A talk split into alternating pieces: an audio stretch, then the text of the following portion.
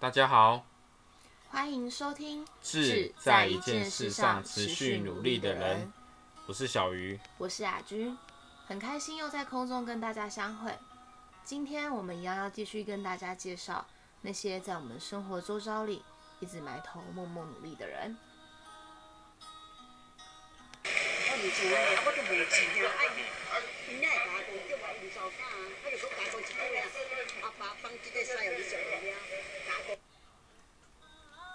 你还记得这个阿妈吗？记得啊，那时候是你，你带我去的时候，是我第一次认识这个阿妈。哦，说到这个阿妈，我认识她，呃，其实要从我小时候，呃，因为家里住在台中，然后回到外婆家的时候，我妈就一定会去买这个甘甜鸡。然后那时候我其实觉得这甘甜鸡实是一个非常特别的食物，尤其是冬天吃，热热的吃就很好吃。然后我那时候其实对于呃这个食物的一个想法就是，哇，这个点心真的是很棒。我也是在，呃，我应该算是在鹿港第一次吃到这个食物，在其他地方其实没有吃过，因为就是我在我自己是就是台北人，但我其实没有在台北吃过这种食物。然后我不知道台北有没有啊，但是我是自己是在鹿港第一次吃到。但我在第一次吃的时候，我是在新主公旁边那一个，我不知道你知不知道那边其实有一家，但是后来他好像就都没有遇到他开了。那你吃的时候有觉得它很像葱油饼吗？呃，我吃之前有点有点疑，就是犹豫要不要买，因为我当时就觉得它看起来好像很很，就是因为它就是感觉像什么面团之类的，然后进到油锅里面炸，感觉会很油。但我就是经过的时候觉得它太香了，所以我就想说还是买来吃吃看好了。但一吃下去，真的是觉得就是太好吃了，惊为天人。就是它明明就小小一个，然后而且很便宜哦。我那时候好像也是帮我买十几二十块而已，就很便宜一个。然后它就是咸咸香香，它我不知道撒的那个是什么粉，就非常的好吃。然后我就从此就觉得，天啊，这东西也太好吃了。嗯，像显见造这个阿妈，我也觉得蛮蛮呃有趣的，就是。呃，每一天生活中都会常常经过他的摊位，那我也觉得他的摊位也是一个蛮神奇的一个点哈。从早上他会可能在早市的某一个地方，然后到中午他跟着他跟着那个太阳，然后又走到了另外一个摊位。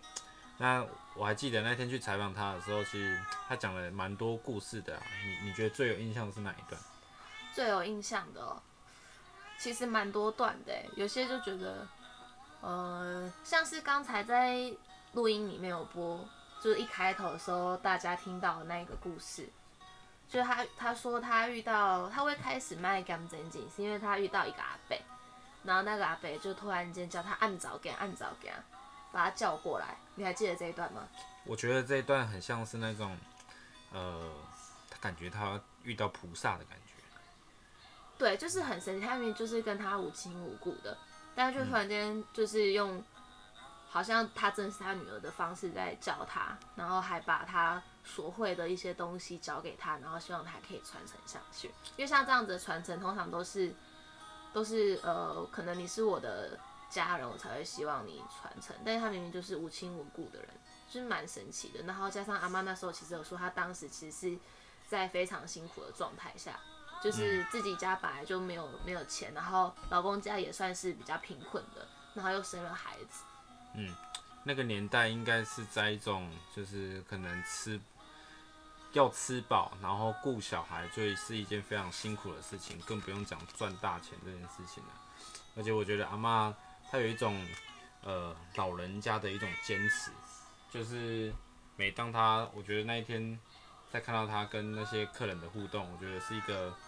就好像是大家都是老朋友了啦，嗯哦，所以那种感觉蛮蛮不错的。他就还蛮乐在其中的，所以像那时候我们不是问他说，怎么就是到现在已经七十几岁了还没有要退休？他其实好像到现在他也不是为了想说必须要赚这个钱而不退休，我觉得而是比较偏向说，他他那时候采访的时候，他其实就有说他觉得他有点舍不得退休。因为他觉得，就是常常会有客人跟他讲说，阿妈，我下次回来的时候还要想要再吃到之类的话，所以他就会觉得他不行啊。如果我退休了，他再回来就没有吃到了，怎么办之类的？就觉得这种感情好像就蛮可贵。虽然一开始就只是一个客人，但买到最后好像就像都是像他的孙女一样。嗯，而且我觉得看到他就很像我阿妈，我觉得阿妈好像都长得很像，嗯就是卷头发。而且我觉得对于他们一定要她那一段，去那个理法院那种烫那种卷卷。这你不觉得对于他们那一段，呃，他在讲他感情故事的时候，这个我觉得应该跟。观众朋友分享一下。那时候我就问阿妈说啊，他跟阿公是怎么认识的？是相亲啊，还是怎样认识的？然后阿妈就说，一他们是人家男盖小哎，然后然后重点是他接下来就说，他就说啊，我都一看到伊都刚刚已经缘到，就就介意的。哇，我觉得当时那个年代这种一见钟情，